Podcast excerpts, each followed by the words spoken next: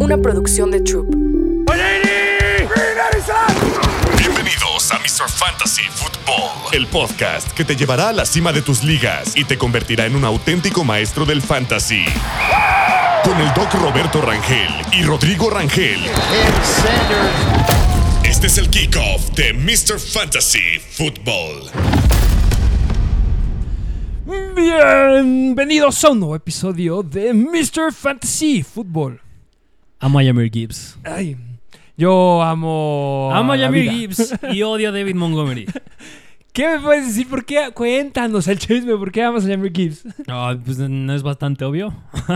¿Pero por qué? Cuéntanos. 29 puntos fantasy es el mejor resumen que le puedo dar a Yamir Gibbs y odio a David Montgomery porque pues, no va a volver a ser en la Pero porque temporada. lo tienes en una liga. Cuéntale a la gente Claro. quiero escuchar de tu liga. ¿Cómo era tu marcador en esta semana? ¿Y estabas proyectando perder por cuánto? O sea, mira, yo creo que en fantasy más podría decir que las proyecciones son una cochinada. Sí, no les hagan caso. No les hagan caso a las proyecciones. Yo creo que si, bien, si ven nuestros episodios, si ven el análisis que les damos de estos jugadores y le- ven el escenario que planteamos por estos jugadores, hay jugadores que si tienen un juego bastante favorable, rompen la proyección que tienen. Y Jamir Gibbs para nada cumplió la proyección que tenía. 10, proyectaba 10 puntos, llegó hasta 30 puntos fantasy y justamente yo era lo que necesitaba para ganar y cumplió.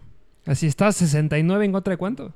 Ay, no recuerdo. Necesitaba Nah, 30. así de feliz necesitaba estabas. 30. Necesitaba 30 puntos, es lo que me acuerdo. Y yo les dije en el live, si Gardner Minshew le va mal esta semana, no me presento. Y aquí estoy, porque Gardner Minshew me hizo ganar en una liga que estaba, es la liga más complicada que tenemos. Y mira, me hizo ganar gran juego, se lo llevó 14 puntos. No necesitaba más de ti, Minshew. Yo sé, sé que era Sam Howell la opción. Me enojé porque justamente cambié a Sam Howell por Gardner Minshew. Sabía que era la opción Sam Howell, pero bueno, me fui con Gardner Minshew y fue bastante, bastante bien. Vaya cantidad de lesiones esta semana. La NFL. Qué, qué bello es este deporte. Sí debe hacer énfasis. Ahorita que estamos a mitad de temporada, qué bello ver que los equipos que eran relevantes. Los 49ers. Parecían los mejores. Parecía que iban a ganar todo. Sí. Llevan tres semanas perdidas. Contra los Vikings, contra Cleveland y ahora Cincinnati. Cincinnati, que empezaron pésima la temporada. Ahorita yo burro pinta perfecto. Se lastima Matthew Stafford. Una lesión del ligamento este, del UCL. Tiene un desgarro, justo si están viendo en YouTube. Este, un ligamento que está entre el pulgar y el primer de- el segundo dedo, que te ayuda justamente a agarrar el balón. Se lo lastima y se podrá perder un tiempo. Kirk Cousins, desgarro del tendón de Aquiles, misma lesión que dejó fuera a Aaron Rodgers. Qué locura, o sea, me encanta que de repente tenemos jugadores o equipos son muy buenos y de repente cambia. Una temporada tienes equipos fabulosos y la otra no. Los Packers llevaban de tener un gran récord de corebacks que no sabían lo que era tener un mal coreback y ahorita tiene un pésimo coreback con Jordan Love. Podrían estarse compitiendo ahí con Chicago a ver quién se queda con eh, mi, queri- mi queridísimo Caleb Williams. Qué locura. No, una semana bastante interesante que yo creo que, como lo dijiste, hay bastantes lesiones, bastantes noticias, también no nada más del lado de lesiones, sino también del lado de trades. Así que, ¿qué te parece si nos vamos de lleno con estas buenas nuevas de esta semana? De las noticias ya les dije, eh, bueno, las lesiones que les acabamos de comentar. La lesión de Darren Waller también una sorpresa por completo. Bueno, tú lo tenías en una liga y te dejó bastante decepcionado. Eh, ¿Qué pasa con varios equipos? Hay que empezar a tocar desde ahorita. Yo creo que, bueno, en primer lugar, eh, los Rams. Matthew Stafford no creo que juegue esta semana. Muchos estarán pensando, oye, ¿pero qué no firmaron al gran coreback de Georgia? Stetson Bennett. Pero ya dijeron que Stetson Bennett no va a jugar en esta temporada, así que ni se ilusionen. El que estará jugando es Brett Ripien. Sí. Y eso es un down, o sea, se van para abajo, Cooper Cup y Pucanagua. Sí, o sea, yo creo que, mm, bueno, a lo mejor iría de la mano con la situación en los Vikings. Tanto que se- el que se lesiona el coreback implica más volumen, eh, creo yo, para los running backs. Tienes que mejorar tu ataque, terre- tu ataque terrestre. En este sentido, es hablar de los Rams por el lado de Daryl Henderson, ya que regresa Karen Williams e incluso Royce Freeman, que le quitó bastante a Henderson. Y del lado de los Vikings, pues tendrá que ser Cam Akers y Mattison. Y que ojo, eh, ahorita algo que acabas de decir es bien importante. Eh, un paréntesis, el día de hoy es la fecha límite de trades, o sea, ya faltan un par de horas para que se acabe el cierre de trades. Estamos grabando muy temprano, no sé qué trades han caído, si lo estás escuchando ya viste qué trades cayeron. Espero que la tenemos alguno de estos, pero hay un rumor que me hace mucho sentido, hablando ahorita de lo que estamos diciendo los Rams, que aquí firmaron los Rams cuando se lesiona este Karen Williams, cuando dejan ir a Cam Akers, a Darrell Henderson. Sí. Porque tenía y conocía este esquema. Hay una situación similar ahorita en los Vikings. El peor ataque terrestre de la NFL. Esa semana clavaron su primer touchdown con Alexander Mattison. Dalvin Cook está enojado con los Jets porque no le están usando. Dalvin Cook de regreso a los Vikings. Con esta lesión de Kirk Cousins. Yo sé que no va a pasar, pero oye, podría caer. Sí, yo creo que sí hay un escenario en el que puede pasar porque lo dijiste bien. O sea, mm, yo creo que nadie, incluso yo cuando vi el stat, me impresionó bastante ver que apenas clavaron su primer touchdown por tierra en esta, ya la semana número 8. No sé si decir que Dalvin Cook, pero sí me hace sentido que jalen otro running back. Y hablando de corredores, salió la noticia la semana pasada que los Titans se, se rumoraba que estaban buscando un trade con Derrick Henry. Ya dijeron, ¿saben qué? Podría ser que lo cambiemos, pero debe ser jugosa. Debe ser jugosa la oferta y no ha caído la oferta jugosa. Hay dos equipos donde podrá caer Derrick Henry. Ojalá que sí haya caído alguna. Sí. Los Ravens en primer lugar y en segundo lugar los Cowboys. Ok, Dallas, porque, bueno, Tony Pollard no es un perfil de caballo de batalla, ha decepcionado bastante. Ojo con esta estadística. ¿Sabes qué corredor ha metido más puntos fantasy que Tony Pollard en las últimas cinco semanas? ¿Quién? En ligas no, no PPR. En estándar. Ajá. Es de, creo que es en half PPR también. Ok. Es de los Steelers. Jalen Warren. Najee Harris. Ah, Najee. No, pues entonces Warren da el doble. Le estar ganando a Pollard.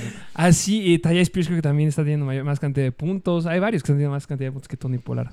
Eh, mira, lo hemos dicho, su uso es elite, es bastante bueno. Que, ojo, nada más esta última semana que fue en contra de los Rams, Rico Doodle le compitió bastante en snaps, no lo había hecho desde la semana número uno. Yo sería una de las cosas que le pondría el ojo de aquí en adelante. Jugó alrededor del 30% de los snaps, pero Rico Doodle. Pero justamente mm, este backfield tiene que ser de Tony Pollard. Pero mira, yo creo que nada más en este juego, a lo mejor ya me adelanto un poquito al recap.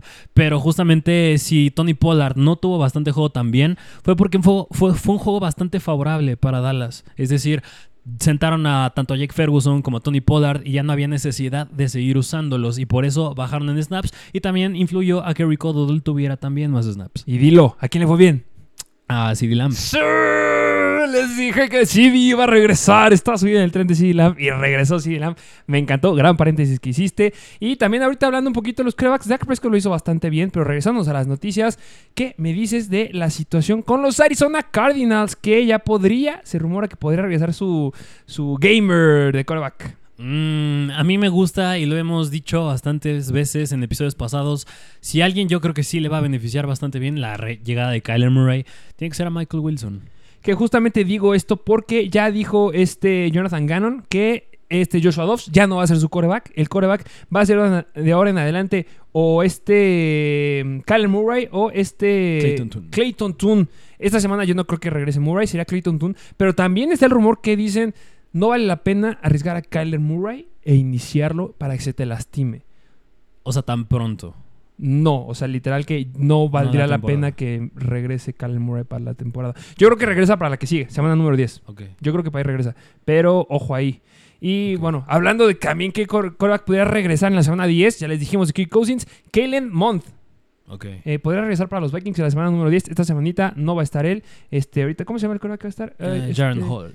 Jaren Hall, sí, va a estar Jaren Hall, entonces sería su quarterback y bueno, ya tira ahí por todos lados a los wide receivers.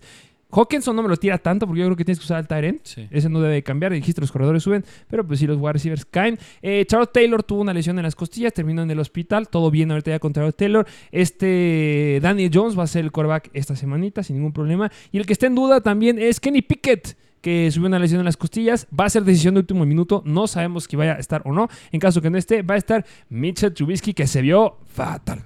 Y yo lo dudo bastante que juegue Pickett porque justamente juegan el jueves, así que es una semana corta. Sí, y otro coreback que va a estar como titular es Tyson Bagent de los Chicago Bears. Justin Fields no juega esta semana. Ya este Everflux dijo que va a ser Bagent una vez más, el coreback de estos este, Chicago Bears. Muchas más noticias y este rumor se lo quiero decir porque este jugador me encanta. Saben que es mi jugador favorito ahorita en la NFL.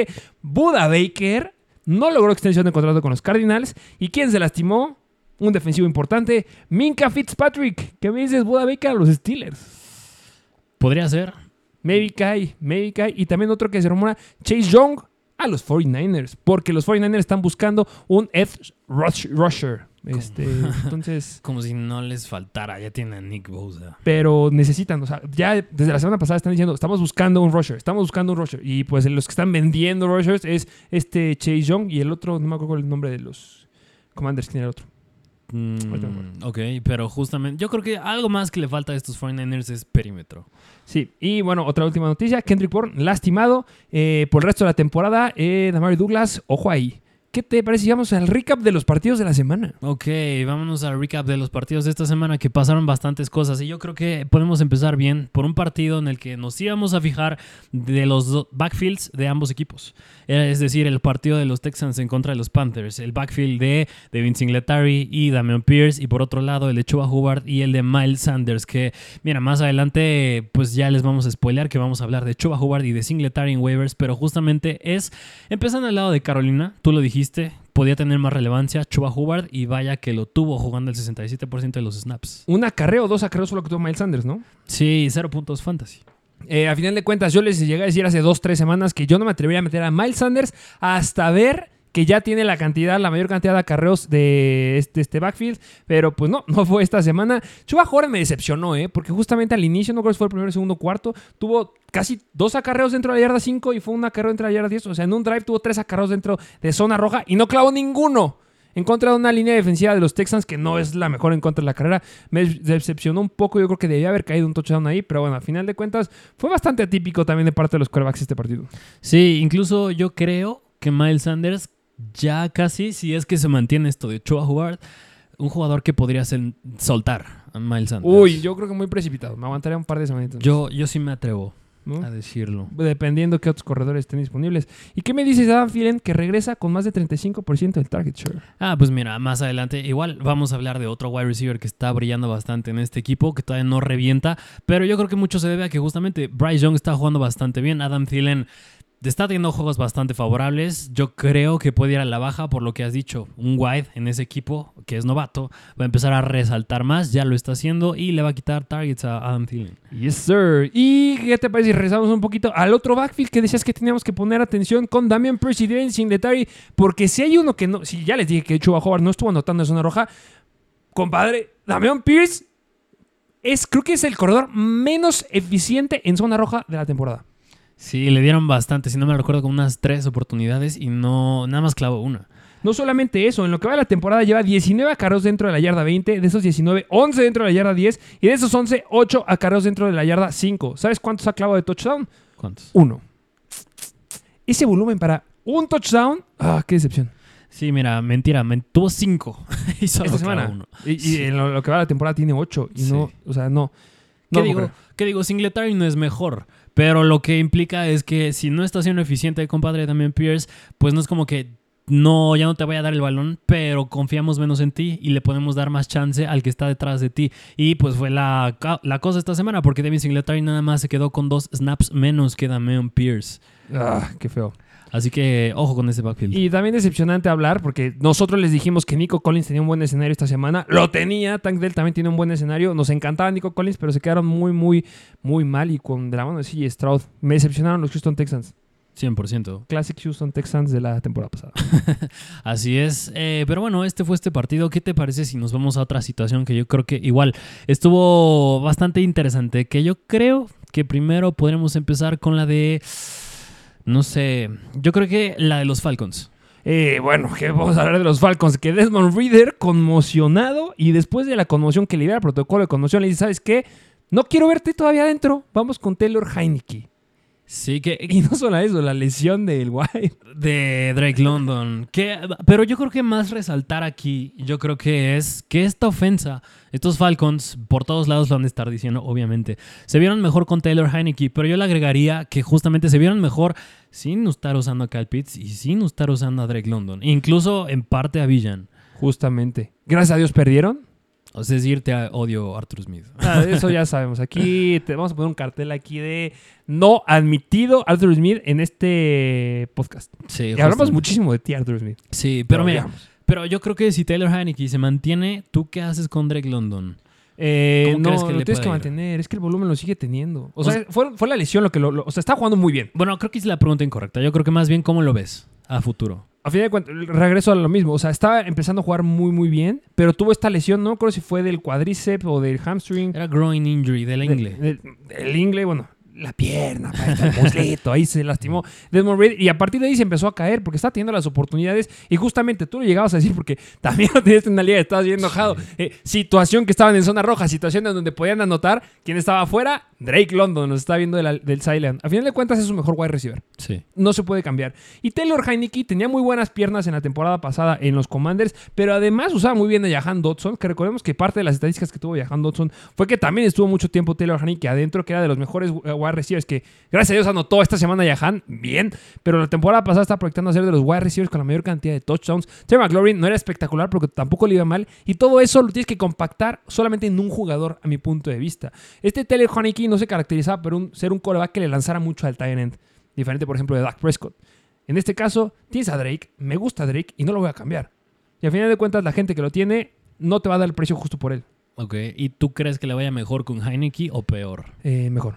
Ok. Es que me- no sé si estoy sesgado porque me gusta mucho Heineke. Ok, ok, ok. Bueno, pues esto básicamente fueron los Falcons, porque ahorita de los Titans, pues vamos a hablar un poquito más adelante. Uy. Pero justamente otra situación que yo creo que nos podemos ir a Indianapolis en el juego de Indianapolis en contra de los Saints es del lado de los Saints, porque yo creo que veo mucha gente que tiene bastantes inconvenientes con Chris Olave. Eh, aquí pasa algo. No sé si tuviste, bueno, no sé si ustedes llegaron a ver esta situación.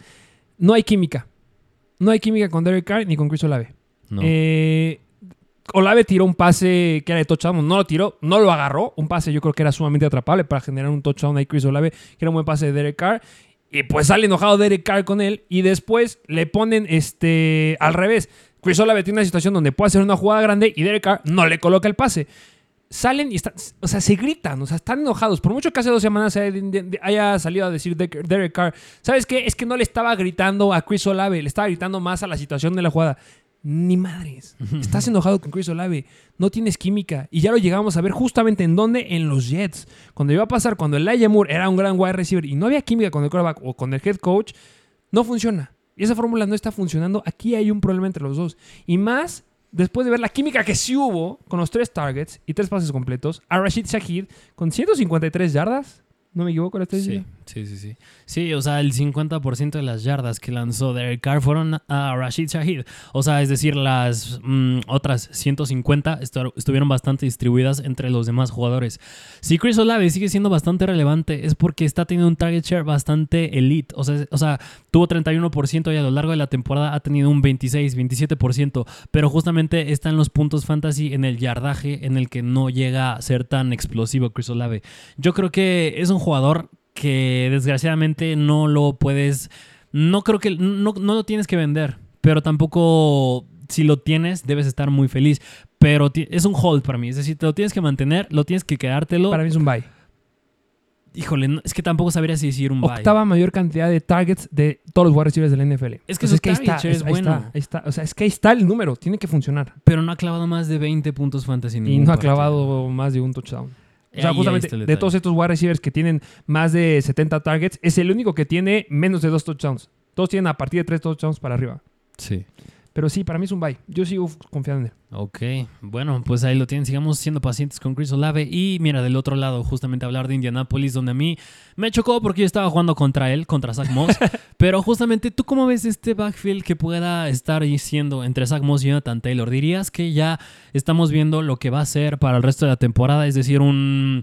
Mira, eh, Jonathan Taylor tuvo 41 snaps y Zach Moss tuvo 26. Es decir, estamos hablando casi de un 60-40.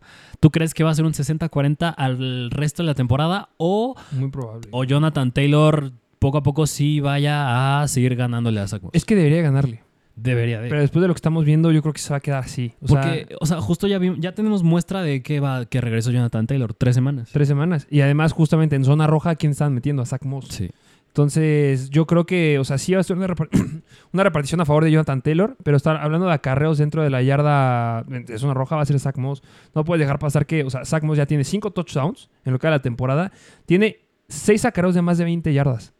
O sea, solamente hay dos corredores en lo que va de la NFL que tiene más de, o tiene seis acarreos de más de 20 yardas. Uno es Zach Moss y el otro es Devon Akane. De ahí en fuera, no hay otro que lo, que lo tenga. Y además de eso, tiene dos acarreos de más de 40 yardas. O sea, solamente hay cuatro corredores que lo han hecho. Uno es Zach Moss, otro Raheem Mostert, otro Christian McCaffrey y el otro Jerome Ford. O sea, sus estadísticas son muy buenas. Lo respaldan muy bien. Y no ha fombleado nada con comparación con otros corredores que sí. Entonces, Está siendo muy eficiente. Yo sé que le metiste el contratazo a Jonathan Taylor, pero 60-40 yo creo que sí por un rato va a ser. A menos que lo haga muy mal Zach Moss, pero lo dudo. Mm, No, porque justamente pues, lo está haciendo muy bien. Exactamente, muy, muy bien. Así que si tienes a Zach Moss, yo creo que también es un jugador que pues, te podrías sentir bastante seguro si lo tienes. A pesar del regreso de Jonathan Taylor. Pero en fin, con Jonathan Taylor también, ¿eh? Va a mejorar, no se preocupe. sí, estos fueron los Colts. ¿Y qué te parece si vamos de otro equipo o quieres hablar de una? Eh, algo que nos faltó decir en las noticias. ¿Qué me dices y cuál es tu análisis con los Buffalo Bills que firman a Leonard Fournette en esta temporada? Mm, mira, yo creo que similar a lo que hablamos con respecto a Choa Hubbard y con respecto a Houston. En este equipo de los Buffalo Bills no están, clava- no están siendo eficientes los running backs en zona de gol para clavar touchdowns. Yo no creo que sea por el talento de James Cook, es porque Sean McDermott o no sé quién no le quiera dar el balón a James Cook, que yo creo que es bastante capaz de clavarla en zona de gol a touchdown. Desgraciadamente no lo hacen. ¿A quién le dan el balón? Es a Latavius Murray, no mete los touchdowns. ¿Y, y qué, qué perfil es Leonard Fournette? Es un caballo de batalla, está, está- es un torito, está enorme. Así que no trajiste a Leonard Fournette nada más porque sí. Así que yo creo que ese rol de los acarreos de zona de gol para poder anotar, yo sí veo a futuro que sea casi 100% para Leonard Fournette. Que no lo entendí, ¿eh? Yo cuando vi ese trade fue como, como ¿por qué? O sea, yo esperaba que otros equipos que estaban necesitados de corredores hicieran ese movimiento antes, pero bueno, eh, ya lo dijiste, o sea, Travis Murray lleva solamente dos touchdowns en lo que da la temporada y fue en la semana número 2 y en la semana número 3. Hablando de las Vegas Raiders, que son la quinta, la peor defensiva en contra de los corredores, y los Commanders, que son media tabla. Y eso porque tuviste dos acarreos dentro de la yarda número 5 y solamente clavaste uno de estos. De ahí en fuera, en lo que va la temporada, o sea, la semana número 6 en contra de los Giants, tuvo tres acarreos dentro de la yarda 5, no clavó ninguno. Semana 7 en contra de los Patriots, tuvo un acarreo dentro de la 10, no clavó ninguno. Y esta semana en contra de Tampa Bay tuvo dos acarreos dentro de la yarda 5 y no clavó ninguno. Latavius Murray, cortadísimo de los equipos, ese ya creo que ya lo sueltan. Y Leonard Fournette ya es una característica de un, corre- un corredor que va a tener touchdowns. Así, no te voy a decir un nivel David Montgomery, pero sí un nivel Elliott, que está quedando con acarreos en zona roja y los está clavando. Entonces, yo prefiero soltar a Latavius, agarrar a Leonard Fournette y también me da un poquito de miedo con James Cook. Yo creo que baja Sí. un poquito también su potencial en fantasy. Sí, de acuerdísimo. Y por eso de Leonard Fournette, pues ya se los spoilamos un poquito, pero yo creo que pues sí podría valer la pena agarrarlo. Sí. Porque va a tener touchdowns y ya son seis puntos fantasy. Em, pero mira, en fin, otra situación de la que me gustaría hablar es, este es rápido, es de Kansas City. ¿Cómo viste? Oh, a. Patrick Mahomes. Que recuerden que estamos subiendo las noticias en Instagram en Mr. Fantasy Football, pero también hacemos un live stream una hora antes de los partidos. Y ahí tú dijiste una noticia bien importante de Patrick Mahomes. Que estaba enfermito. Tiene el flu, tiene la influenza, tiene la gripe. Es como que difícil de... Es como influenza, pero también puede ser gripe, depende del virus. No voy a poner a hablar de medicina en este podcast, pero bueno, estaba enfermo y lo sacas a jugar un partido de... que estaban, estaban nevando, básicamente. Sí, sí. Y vaya que le fue mal. Mira, yo no sé, no te sabré decir si fue el, ha sido el peor partido en, de fantasy en lo que va de su carrera en la NFL, pero yo sí me atrevo a el decir que es el primero o dentro del top 2, top 3 peores partidos que ha tenido Patrick Mahomes en toda su carrera en la NFL, porque yo creo que ah, por más allá de que haya estado enfermo, de haya tenido lo que haya tenido, Denver le supo jugar. O sea, le clavaron un sack, un fum- bueno, tres sacks, un fumble entre esos sacks y, si no me recuerdo, dos intercepciones. Así que yo creo que más allá de que Patrick Mahomes estuviera igual enfermo y también yo creo que incluso de que Denver también le supiera jugar, no tienen whites y no los están sabiendo usar Kansas City. Rashi Rice ya está despertando, le fue bastante bien. Yo no, no les recomendamos que lo iniciaran en el live stream porque justamente regresaba Justin Watson, pero aún así fue el tercer wide receiver que corrió la mayor cantidad de rutas en este equipo. Él lo está haciendo bastante bien, pero pues fuera de eso, mm, estos Kansas City Chiefs ya les leen bastante y Patrick Mahomes, por eso hace dos semanas se los trajimos en el episodio de Buy and Sell en el que lo tenían que vender. Eh, ya te conseguí el dato que estabas diciendo. Ha habido, está interesante esta estadística, ¿eh? hay cuatro partidos en donde Patrick Mahomes ha dado una, una participación o nos ha dado Una actuación. una actuación muy similar en fantasy. Eh, dependiendo del formato, si es cuatro, touchdown, cuatro puntos por touchdown o seis puntos de touchdown, digamos que son seis puntos por touchdown, este, que nos da muy similar a lo que dio esta semana. Y tres de estos partidos fueron en contra de Denver. El, ulti- el otro fue en contra de Dallas.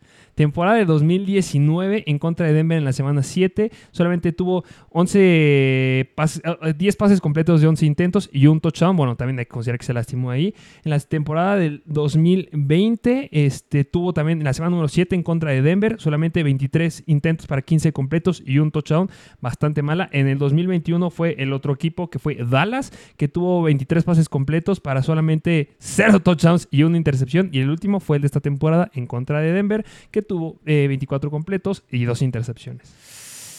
Tres de sus peores partidos han sido con Denver, ¿eh? Ojo ahí. Ok, mira, suerte que esta temporada ya fueron los dos juegos contra Denver, así que ya no se va a volver a enfrentar contra ellos. Bastante interesante. Y también algo que te estaba diciendo cuando estábamos viendo el partido. Si vemos las estadísticas, obviamente hay muchas más estadísticas, hay que ver a los jugadores en el partido, pero relación touchdowns, intercepciones, es mucho mejor Russell Wilson esta temporada que Patrick Mahomes. Y no se le está dando el mérito a Russell Wilson porque nos gusta tirarle hate. También de repente le tiramos mucho hate nosotros a Russell Wilson. Pero es un mucho mejor Russell Russell Wilson con Sean Payton de lo que fue la temporada pasada. Y ya les dije, en estadísticas, touchdowns e intercepciones, ha sido mucho mejor que Patrick Mahomes. Y no se le está dando el mérito merecido. Sí, completamente de acuerdo. Yo creo que mucho de eso va porque justo la defensa de Denver es un asco. y se lleva más la atención que lo bien que lo está haciendo Russell Wilson, ¿eh?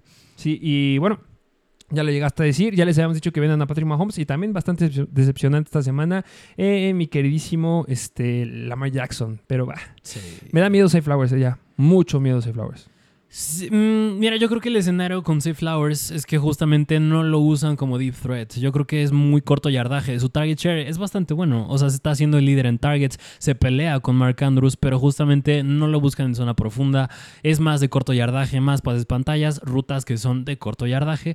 Y por eso justamente se limita bastante. Muy similar a Elijah Moore. Elijah Moore tenía targets, pero justamente es corto yardaje. Es- Ese está siendo el problema con Safe Flowers. Y más porque Odell Beckham y Rashad Bateman pues ya están al 100% y ya están teniendo más participación. Que justamente sus mejores partidos fueron cuando no estaba ni Bateman ni este Odell Beckham. Entonces, híjole, yo creo que voy a bajar mucho mis expectativas con este hombre.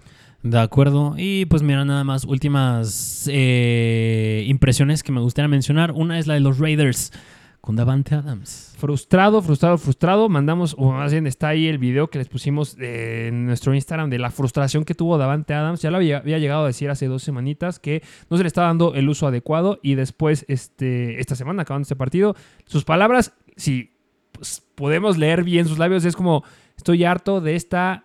mm, mierda. mm". Que no sé por qué lo hago si sé que puedo decir groserías aquí. Pero hay que ser correctos cuando podemos. Ok. Eh, harto, yo creo que pésima decisión irse ahí. También tiro pases importantes, Sí. se debe decir. O sea, o sea, hace dos semanas tiraste el del touchdown en contra de Chicago y ahorita tiraste uno importante en tercera y larga para poder conseguir un primer 10 y avanzar más. O sea, yo entiendo que Jimmy G, la verdad, sea un asco. Jugó bastante mal. Pero, Pero también no creo que tanto sea-. Híjole, es que ya no sé si es Jimmy G o no. Yo creo que es el cocheo. Josh McDaniels. Es que es McDaniels. Ok. Pero no lo van a cortar.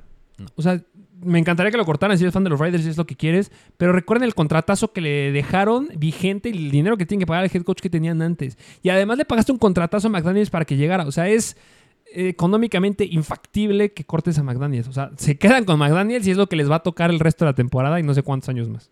Ok.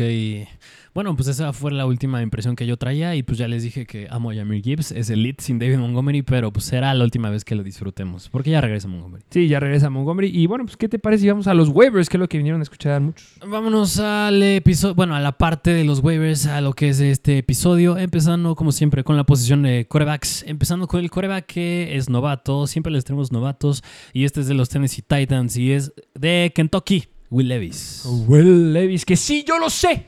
Yo lo sé. Yo les dije que no metieran a Andrew Hopkins. Pero entiendan esto. Nos dijeron que iba a estar Malik Willis y Will Levis.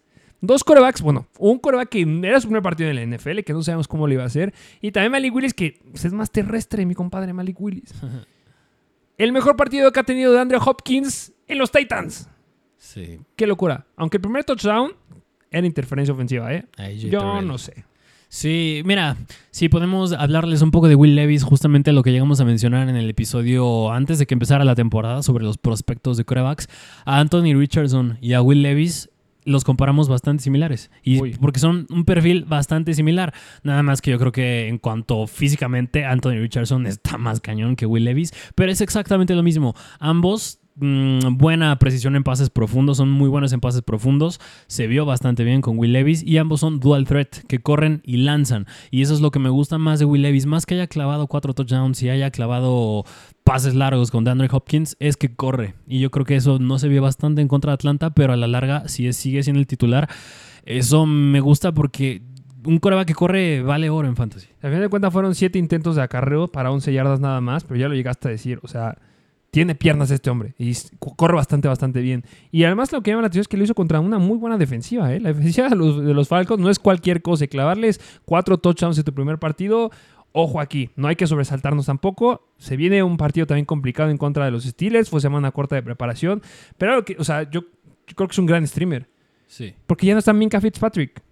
Es un elemento bien importante justamente cuando llega un quarterback novato porque son los jugadores que les interceptan porque les encanta aventar bombazos. Entonces, Will Levis me gusta mucho esta semana. Vas en contra de Pittsburgh. Si llegas a tener bajas, si tienes aquí Cousins, si llegas a tener de alguna forma a Kenny Pickett, o si llegas a tener a Matthew Stafford porque lo está sufriendo, si llegas a tener hasta Deshaun Watson, agarren a Will Levis. Se me hace una gran, gran opción. Es un gran streamer. Tiene muy buen calendario. Quitando esta semana que vas en contra de Pittsburgh, que es media tabla en contra de los quarterbacks. Después viene Tampa Bay, quinta peor en contra de los quarterbacks. Después los Jaguars, tercera peor en contra de los quarterbacks. Después Carolina, que pues llegaron a frenar bastante sí, Stroud. Pero después los Colts, la sexta, la cuarta peor en contra de los quarterbacks. Después Miami, la décima peor en contra de los quarterbacks. Y después Houston. O sea, es un gran calendario para Will Levis si la llega a hacer bien. Aunque ya llegó a decir ahí este el head coach que Will Levis va a ser el titular hasta que Ryan Tannehill esté saludable.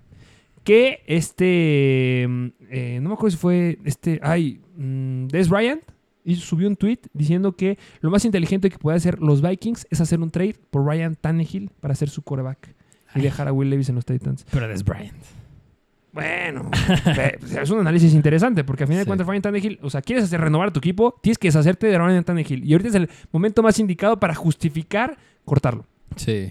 Sí, y mira, más allá, lo que me gusta igual con Will Levis, que la verdad ha sido bastante decepcionante en su carrera en la NFL, pero apenas tiene tres años, dos años en la NFL, es Sí. Traylon Burks, que justamente Traylon Burks va regresando y no olvidemos que fue un pick de primera ronda del draft, o sea, sigue teniendo talento, así que yo creo que a medida que vaya regresando también va a ser un buen elemento para Will Levis en lo que está, como dijiste, eh, de titular. Así es. Eh, pero bueno, vámonos al siguiente quarterback que les tenemos que este igual estuvo la semana pasada y es de los Cardinals y es Kyler Murray. que es la última, es tu última oportunidad de tenerlo. Yo sé que a lo mejor está en muchas ligas, pero este Korak se debe de decir, porque al final de cuentas es sumamente relevante en fantasy. No podemos dejar pasar que después de la temporada 2021 estamos proyectándolo a ser de los mejores. O sea, está clavando más de 20 puntos fantasy por juego. O sea, era, era una locura este Kyler Murray. O sea, en ligas PPR nos estaba promediando 24.4 puntos fantasy en promedio por juego. O sea, es increíble que siga habiendo un Korak que esté disponible. Aunque, ojo, esta semana no va a jugar.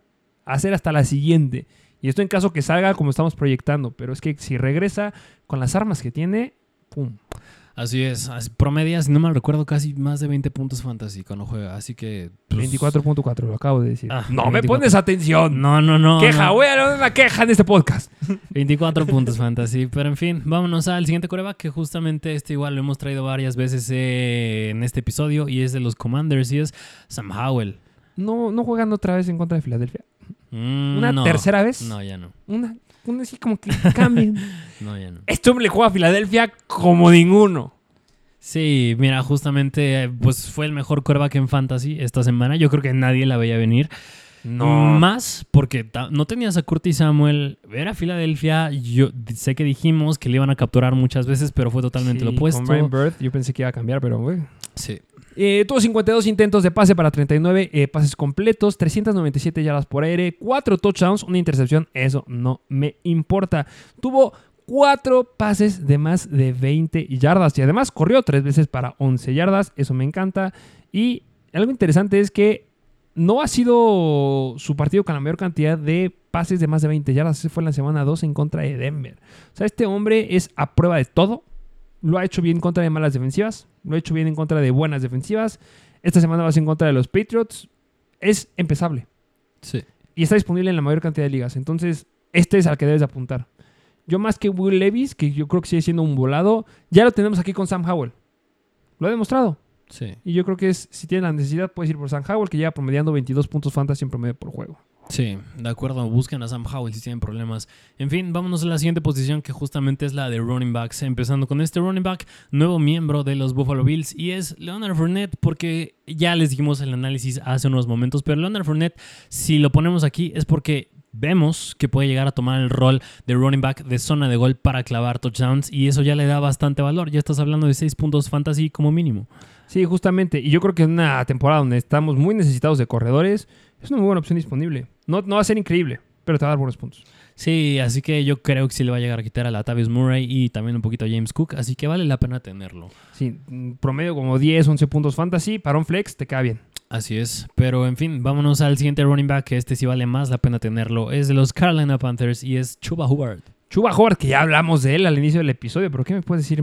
Háblame más de Chuba Howard porque yo lo tengo en un equipo. Mira. Ponme feliz, ponme de buenas. Mira, podemos hablar de Hubbard, que tuvo casi el 70% de los snaps, 17 toques a, valor, eh, a balón, el 70% de las oportunidades de zona de gol. Tú lo dijiste bien, no llegó a clavar va- va- varias de ellas, pero las llegó a tener. Y eso habla bien de Chuba Hubbard. Y además, pues superó muy cañón a Sanders en cuanto a snaps, porque Sanders nada más se quedó con 18% de los snaps. Y traduciéndolo a número es 40 snaps para Chuba Howard en comparación con 12 de Miles Sanders. Esta semana vas en contra de Indianapolis, quinta peor defensiva en contra de los corredores. Los Houston Texans ahorita son media tabla, no sé cómo, deberían de correrles mejor a esta defensiva, pero los Colts son todavía peores. Les sueles correr bastante, bastante bien. Si Chuba Howard se vuelve a quedar con esta cantidad de acarreos, a 15 acarreos, los puede llegar a convertir sin ningún problema a más de 50 yardas y puede muy buenos números para un corredor que sigue estando disponible. Después, el calendario, o sea, a largo plazo no me gusta tanto Chuba Howard, porque el calendario es bastante, bastante tenebroso. O sea, vas en contra de los Colts, quinta pero en contra de los corredores. Después Chicago, sexta pero en contra de los corredores. Pero después vas Dallas, Titans, Tampa Bay, Saints y Atlanta. Todas estas dentro de las ocho mejores defensivas en contra de la carrera. Entonces, tengan su reserva, chequen sus semanas de bye, que esta semana tiene bye los 49ers, no me- si no me equivoco. Entonces, también los Detroit Lions tienen semana de bye. Entonces, mucho También ojo. Jaguars. Los Jaguars, entonces puedes estar bajillo por ahí. Esta semana y la que sigue son muy buenas para Chuba.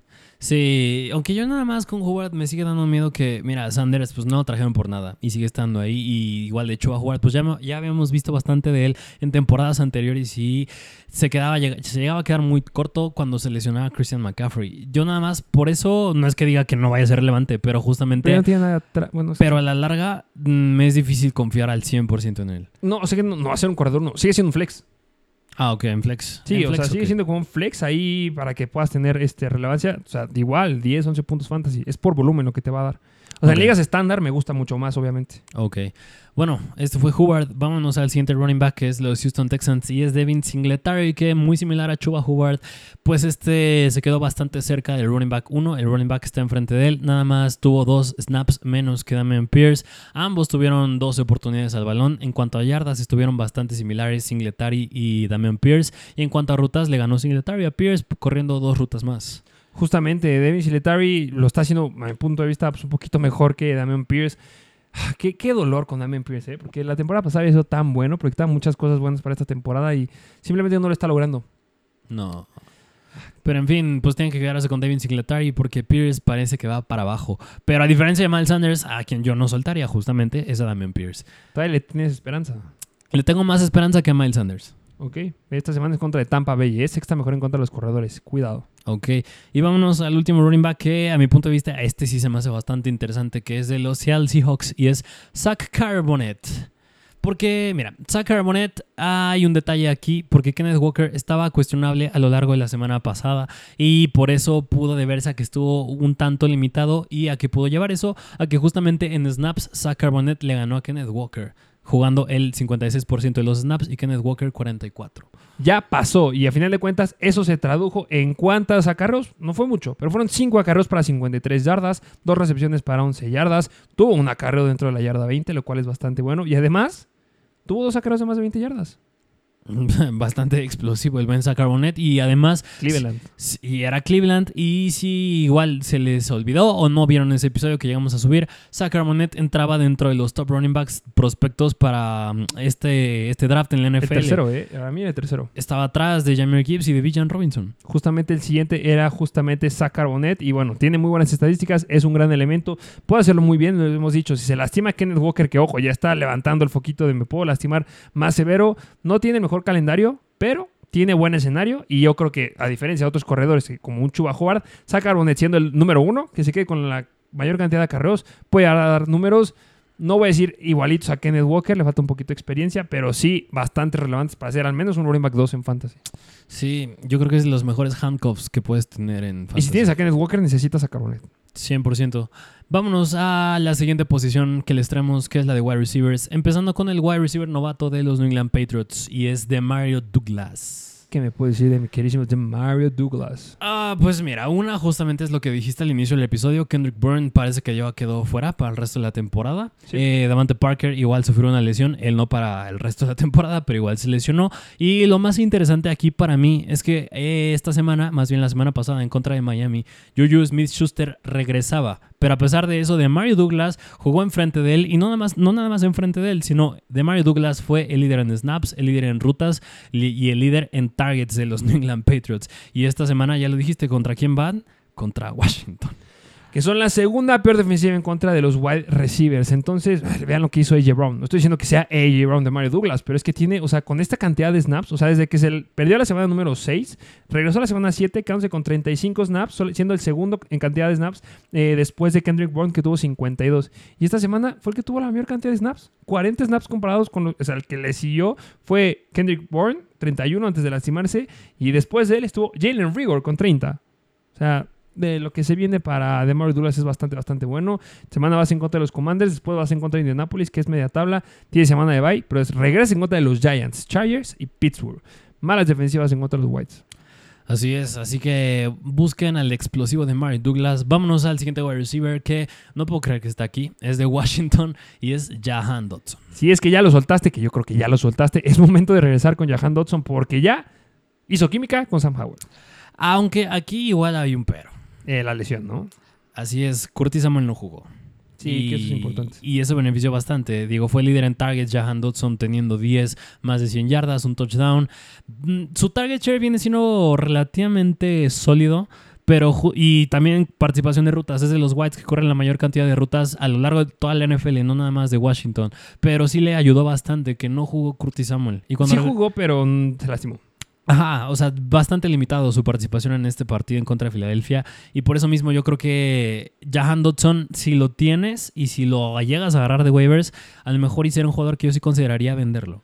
Eh, no lo sé. Es que no crees que sea como la temporada pasada, que igual estaba tomando mucha relevancia Curtis Samuel justamente al inicio de la temporada, pero poco a poco, después de la lesión que tuvo Jahan Dodson de la semana 5 a la semana 9, o sea, regresó teniendo solamente un target en contra de Filadelfia. Semana 11 tuvo dos targets. La semana 12 en contra de Atlanta tuvo un target. Y a partir de ahí, 9, 6, 9, 7 y 4. Todas estas semanas con más del 20% del target share. ¿No crees que pueda darse esta combinación otra vez esta temporada?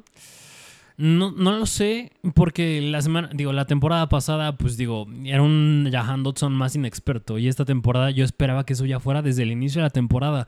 Y no lo hemos visto. Yo creo que, claro que puede haber un escenario en el que, en el que puede llegar a pasar, pero por cómo han venido las cosas, veo difícil que suceda. Y. Híjole, es que a mí te- tengo un aquí como que algo que sí me, me gusta. Una corazonada. Lo, lo aguantaría, ¿eh? O sea, yo sé que tú, es- yo respaldo, estoy de acuerdo que lo agarres y que lo puedas vender, pero es que tienes dos semanas en contra de los Patriots, en contra de Seattle, que se me pueden hacer muy, muy atractivas, sin que, o- aunque esté Curtis Samuel. Ya demostró el potencial que tiene y lo tienen que usar. Ok. Ok, válido. Pero bueno, pues busquen a Jahan Dodson. Vámonos al siguiente wide receiver que es de los Carolina Panthers. Y de este es el que íbamos a hablar. Y es Jonathan Mingo, que también es novato. Novato Jonathan Mingo de All Miss eh, ya está siendo relevante en los Panthers. Segunda Sí. semana que está siendo relevante. Sí, o sea, en semanas anteriores había tenido relevancia en cuanto a snaps y rutas corridas y justamente no resalta tanto en fantasy porque esto no lo traduces en puntos fantasy. Pero justamente esta semana en contra de Houston fue líder en snaps, en rutas corridas, tuvo un target share bastante decente, tuvo, este, ha tenido buena participación de rutas, lo reitero, pero justamente si Jonathan Mingo también está aquí es porque Bryce Young cada vez está viendo mejor. O sea, lo está haciendo bastante bien y si alguien está teniendo mucho tiempo en el campo está haciendo Jonathan Mingo. Y justamente no es la primera semana en la que vemos que tiene la mayor cantidad de snaps. Lo vimos también en la semana 6 en contra de Miami. Tuvo 62 snaps comparada con 54 de Adam Thielen. Después vino la semana de bye. Necesitamos un partido ya sólido para ver, ok, esto solamente fue una, una cuestión que de una semana o va a volver a regresar. Y pues sí, volvió a regresar porque esta semana tuvo 60 snaps. Y además, al inicio de la temporada era la tendencia que estábamos viendo. En la semana número 2 también fue el wide receiver que tuvo la mayor cantidad de snaps. No nos llegaba a traducir en puntos fantasy porque a final de cuentas no los atrapaba los balones. Tenía 8 targets para 3 recepciones, en la semana 5, este, 7 targets para 5 recepciones y esta semana 5 para 4. Si va mejorando Bryce Young, debe de optar por su jugador más joven. O sea, necesitan los Panthers que haga química con el jugador más joven si quieren que esto sea a la larga. No con Adam Thielen. Yo sigo vendiendo a Adam Thielen. De acuerdo. No me importa. Pero yo creo que sí, Mingo como un flex ahorita, semana 9 en contra de los Colts, semana 10 en contra de Chicago, son bastante atractivas. Después vienen los Cowboys, pero después tienes tres semanas bastante chulas. Titans, Tampa Bay y Saints. Ok. Que justamente en contra de los Saints, Rashid Shahid la rompió. Así es. Así que busquen al buen Jonathan Mingo. Eh, en fin, vámonos al siguiente wide receiver que les tenemos, que este es de los Buffalo Bills. Y es Khalil Shakir. Lo hizo bastante bien esta semana, pero este no sé si es mi favorito, eh, porque hay una estadística aquí que justamente se planteaba antes de inicio del partido, que este el, que donde eran más vulnerables la defensiva era justamente con el wide receiver número 3 del equipo ofensivo, y en este caso era Khalil Shakir y pues lo demostró. Sí, yo creo que hasta podría meter en ese, en ese argumento a Dalton Kincaid, que cuenta como un wide receiver más. Que justamente yo creo que otra lectura que igual le puedo dar a este juego en contra de Tampa Bay es que no estaba Dawson Knox, ya que lleva esto a que estos Buffalo Bills jugaron más personal 11 que personal 12. Pero, es decir, no juegas tanto juga- jugadas, vaga la redundancia, con dos tight ends, Dalton Kincaid y Dawson Knox, porque no está Dawson Knox, metes más a Kincaid y a tu wide receiver 3, que justamente es Khalil Shakir. Y en general fue un juego bastante bueno de Josh Allen, porque tanto a Gabriel Davis le fue bien, como a Dalton Kincaid le fue bien, como a Stephon Diggs le fue bien, y como también a Khalil Shakir le fue bien, se quedó con 6 targets y casi 100 yardas. Así es, entonces tiene que estar aquí porque dio muy buenos números, está disponible en la mayor cantidad de ligas, pero para mí yo creo que los otros jugadores son mucho más atractivos, tienen más potencial, algunos tardan un poquito más, pero si necesitas una emergencia, alguna, a lo mejor en una situación en donde podría darse la fórmula, podrás intentarlo, pero a mí me gustan mucho más otros whites. Sí, es mucho más profundo, Khalil Shakir. Pero en fin, vámonos al último white, que bueno, este Me es- gustaría más Rashid Shahid. Ok, de acuerdo. Sí, sí, sí. Y vámonos al último white, que este es de los Arizona Cardinals. Sí, es rápido también, porque este yo creo que nada más si te puedes dar el lujo de tenerlo en la banca, porque es Michael Wilson y como dije al inicio, ya se, ya se acerca el regreso de Kyler Murray y a quien le va a beneficiar, yo creo, es a Michael Wilson. Debe ser a Michael Wilson. Sí, ti- tiene buena participación de rutas, corre, juega bastantes snaps, así que a más allá de que le vaya bien tanto a Marquise Brown como a el Tyrant, que ahorita hablaremos de él, tiene que ser a Michael Wilson. Así es. Pero en fin, vámonos a la última posición, que aquí nada más traemos a un Tyrant que es de los Cardinals y es Trey McBride. Lo hizo muy bien esta semana con 10 recepciones para 95 yardas y un touchdown. Y no solamente eso, ha sido el, en, el end en la historia de los Cardinals con la mayor cantidad de recepciones en un partido. Tuvo 14 targets para 10 recepciones, como les acabo de decir. Además, en zona roja tuvo 3 targets dentro de la yarda 20. De estos 3, 2 fueron dentro de la yarda 10. Y de estos 2, uno fue dentro de la yarda 5. Y además tuvo dos recepciones de más de 20 yardas. Mira, dos cosas que yo puedo decir con Trey McBride. Una, que me encanta este dato, que mira, él está junto con Rob Gronkowski y Aaron Hernández en ser los únicos Tyrants desde el 2000 en tener más de 14 targets en un juego, teniendo menos de 23 años de edad. Sí, está cañón esa estadística. Y la otra, yo creo que igual la puedo meter similar a la, tempo- a la semana pasada cuando hablamos de Jameer Gibbs, eh, es que la mayoría de lo que hizo Trey McBride, que no me gusta bastante, es que lo hizo en garbage time. Tiempo basura. Pero, eh, a fin de cuentas, los Baltimore son la novena mejor defensiva en contra de los Tyrants. Lo, esto lo cambió justamente McBride porque eran mucho mejores entrando a la semana número 8. Esta semana vas en contra de Cleveland. En teoría son la mejor en contra de los Tyrants. Pero si ya demostraste que debes de lanzarle a McBride, o sea, ya no está este Suckers. Sackers, entonces, o sea, a mí me gusta mucho. Yo creo que si necesitas un Tyrant es aquí. O si tienes a Darren Waller, cambia a McBride. Fa- Va a regresar Sackers. Pero al menos en esas dos, tres, cuatro semanitas que pueda estar fuera, McBride es un gran elemento. Y no es que lo hagas, lo vaya a hacer apenas. O sea, fue el mejor Tyrant de la clase del año pasado. Sí. Iba a llegar su momento y lo tiene y lo está aprovechando. ¿Prefieres tener a Michael Mayer o a McBride? Si necesito a alguien ahorita, eh, prefiero a McBride. Y a la larga. Mayer. Ok. Ok. Bueno, pues esos fueron todos los jugadores de este episodio de Waivers. Así es.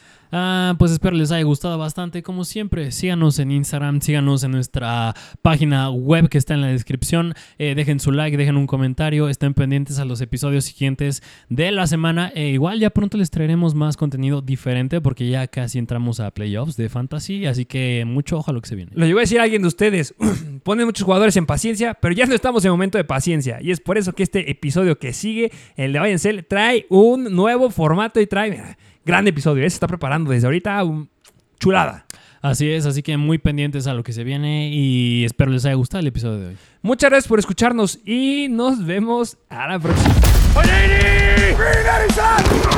Mr. Fantasy Football. Una producción de Troop.